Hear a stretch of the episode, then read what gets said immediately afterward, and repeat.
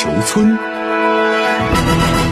欢迎来到新闻地球村，我是小强。我们首先来关注乌克兰危机一周年前夕，拜登突访基辅。当地时间二十号，美国总统拜登突访乌克兰首都基辅，这是俄乌冲突爆发后拜登首次访问乌克兰，而此访也正值乌克兰危机升级即将年满一周年之际。据美联社等媒体报道，拜登当天在基辅共停留五个多小时，并与乌克兰总统泽连斯基举行会谈，宣布美国对乌克兰价值五亿美元的新一揽子军事援助。但观察人士注意到，美国对乌克兰军事援助包括榴弹炮、反坦克导弹、监视雷达等传统装备，不含较先进的新式武器以及 F 十六战机。而在美乌元首会谈结束以后，泽连斯基在联合记者会上强调，俄乌冲突。必须以乌克兰领土的完全恢复和签署对乌克兰的安全保障而结束。值得一提的是，拜登当天还与泽连斯基一起参观了基辅的一座教堂啊，但正往教堂门外走时呢，空中突然传来空袭预警声。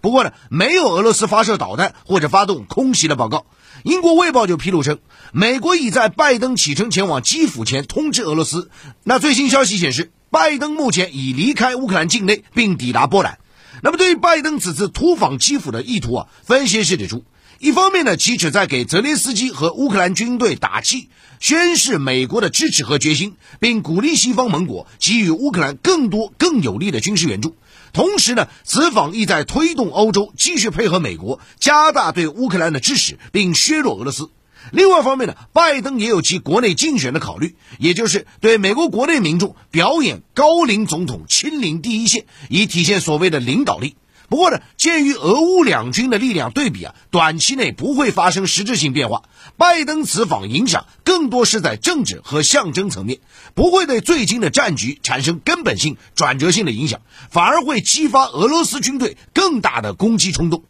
那除了拜登亲临基辅之外呢？美国国务卿布林肯近日声称，有消息表明，中国正在考虑向俄罗斯提供致命性武器，用于俄乌冲突。对此，中国外交部发言人汪文斌昨天回应称，向战场源源不断提供武器的是美方，而不是中方。王文斌强调，美方没有资格对中方发号施令，我们也从不接受美国对中俄关系指手画脚，甚至胁迫施压。中方在乌克兰问题上的方针归结为一句话。就是劝和促谈，究竟是谁在呼吁对话、争取和平，又是谁在拱火递刀、鼓动对抗？国际社会有目共睹。我们敦促美方切实反思自身所作所为，多为缓和局势、劝和促谈做些实事，停止甩锅推责、散播虚假信息。王文斌当天还应询表示，再过几天就是乌克兰危机一周年，中方将发表一份关于政治解决乌克兰危机的立场文件。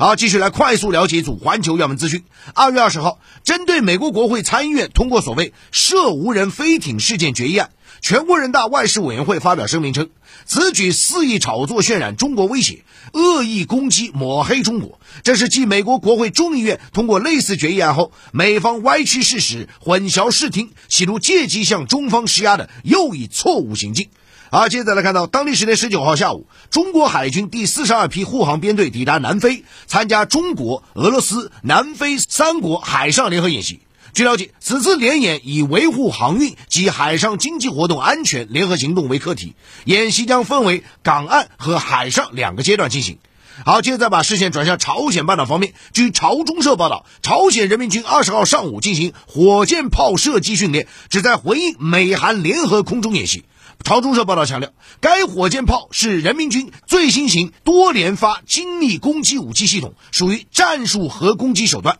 朝中社同日还报道说，朝鲜劳动党中央委员会副部长金宇正二十号发表谈话，针对韩方质疑朝鲜十八号发射洲际弹道导弹所展示的导弹力量备战状态，金宇正予以抨击，称朝鲜已拥有令人满意的技术和能力。此前，据朝中社报道，朝鲜十八号下午发射一枚火星十五型洲际弹道导弹。而接着来看到，当地时间二月二十号，联合国安理会同意在二十一号下午就北溪管道爆炸事件举行会议。接着再看土耳其地震后续，土耳其南部相关省份的二十号晚上发生六点四级地震，叙利亚、黎巴嫩、约旦等周边多个国家有震感。最新数据显示，土耳其南部靠近叙利亚边境地区，本月六号发生的强震已造成土耳其境内至少四万一千一百多人死亡，灾区有超过八点四万栋建筑倒塌，严重受损或者是急需拆除。接着再看非洲方面啊，当地时间十九号晚上，非洲联盟第三十六届首脑会议闭幕。此次会议重点讨论了非洲自贸区的实施、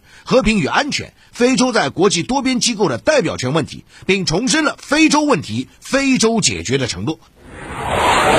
好，这时呢，我们重点聊聊环球商业财经啊。我们首先来关注世纪收购案，英超巨头曼联俱乐部。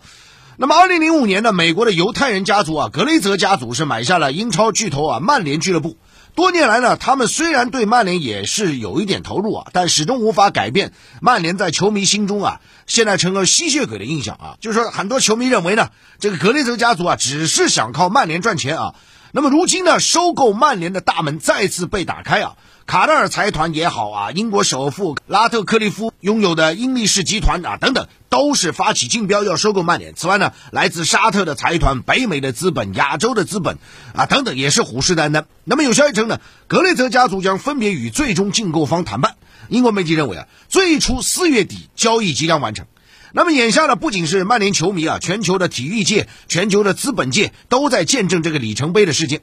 此外呢，我们了解到啊，这格雷泽家族为曼联标价至少六十亿英镑，这意味着一旦成交啊，这将成为史上最大的足球和体育俱乐部的交易。那么需要指出的是呢，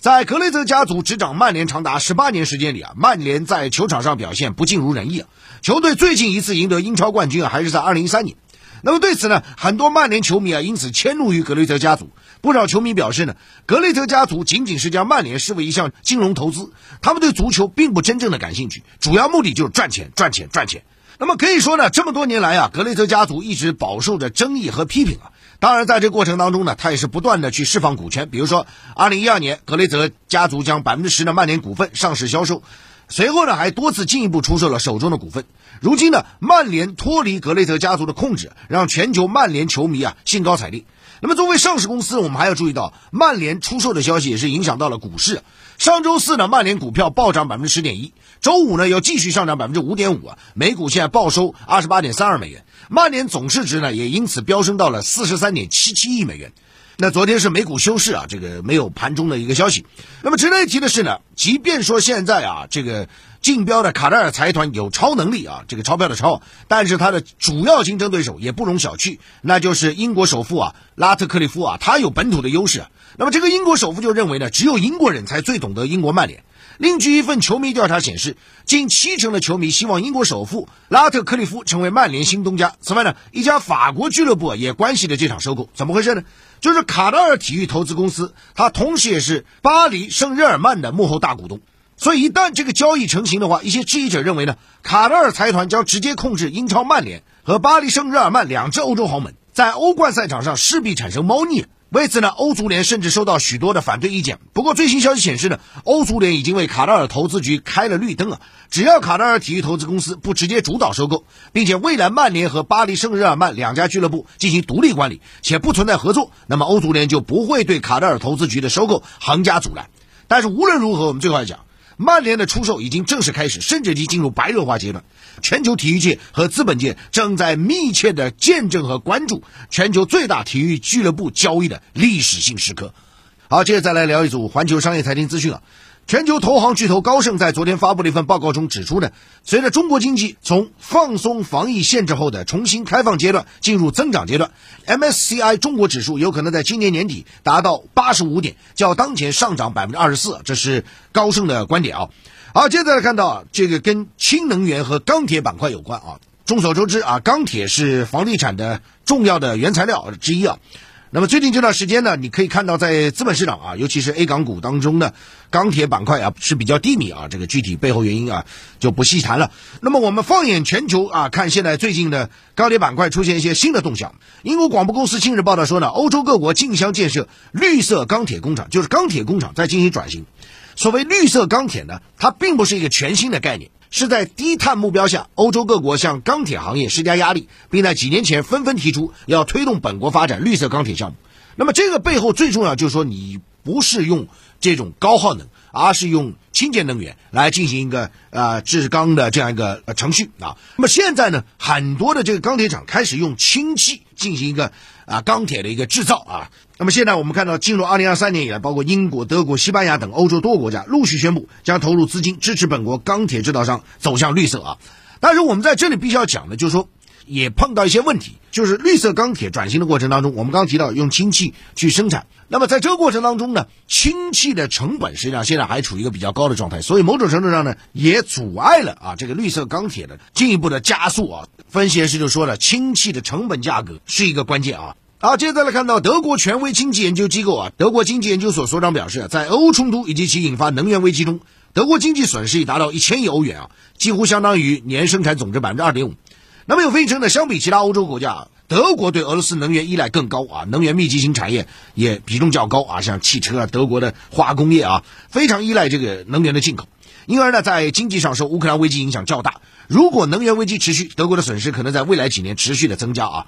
好，接着再来看到呢，韩国在布局六 G 啊。韩国方面昨天表示，韩国计划在二零二八年推出第六代六 G 的网络服务啊，比原计划提前两年。那么什么叫六 G 呢？有专业人士就用最通俗的话给大家科普了。他说，如果说两 G 是牛车，三 G 就是自行车，四 G 网络就是汽车，五 G 网络就是高铁，六 G 呢，咻咻咻天上飞的啊，那就是飞机了。好，接着再来看其他方面啊，这个跟资本市场密切相关啊。先来看到社交媒体巨头 Facebook 脸书开始付费啊。当地时间十九号，美国社交媒体平台脸书的母公司 Meta 首席执行官扎克伯格宣布，将在脸书等平台推出付费订阅服务。那么有分析指出呢，为了应对收益下降的趋势啊，传媒巨头们纷纷都在寻找新的渠道啊，努力摆脱依赖广告的商业模式啊，就是付费内容啊。当然，这背后需要你的独家内容和 IP 的影响力等等啊。那么此前我们看到社交媒体 Twitter 和照片分享应用 Snapchat 也是推出了付费订阅服务啊。好，现在来看到抄底特斯拉大赚千亿啊！这个背后的资本比巴菲特还厉害啊！神操作啊！去年特斯拉股价表现令人大跌眼镜啊，是去年纳斯达克指成分股当中跌幅非常大的，四百多跌到接近一百啊，市值蒸发接近七成啊。但进入二零二三年呢，特斯拉上演了惊人的 V 型反转啊！截止到当地时间十七号收盘，股价涨幅达到百分之六十九点一一啊。收盘价二百零八点三亿美元，更是较一月初低点一百零九美元接近翻番啊！那么这背后到底是哪个大资本进来的呢？肯定不是散户进来的，对不对？那最新的持仓显示，二零二二年第四季度，一位神秘的新股东法盛投资管理大举增持一亿多股特斯拉股票，持股总数升至一点九亿股，超越 BlackRock 贝莱德，仅次于 Vanguard Group 先锋集团。成为第二大特斯拉股东啊！另外，资本市场也在密切关注三月一号特斯拉的投资会啊，大概率会有新车的发布，而且成本会更低啊。会不会有机器人方面的一个大动作？我们也拭目以待啊！好，更多的精彩环球商业财经，您可以在抖音平台搜索并关注“小强说财经”。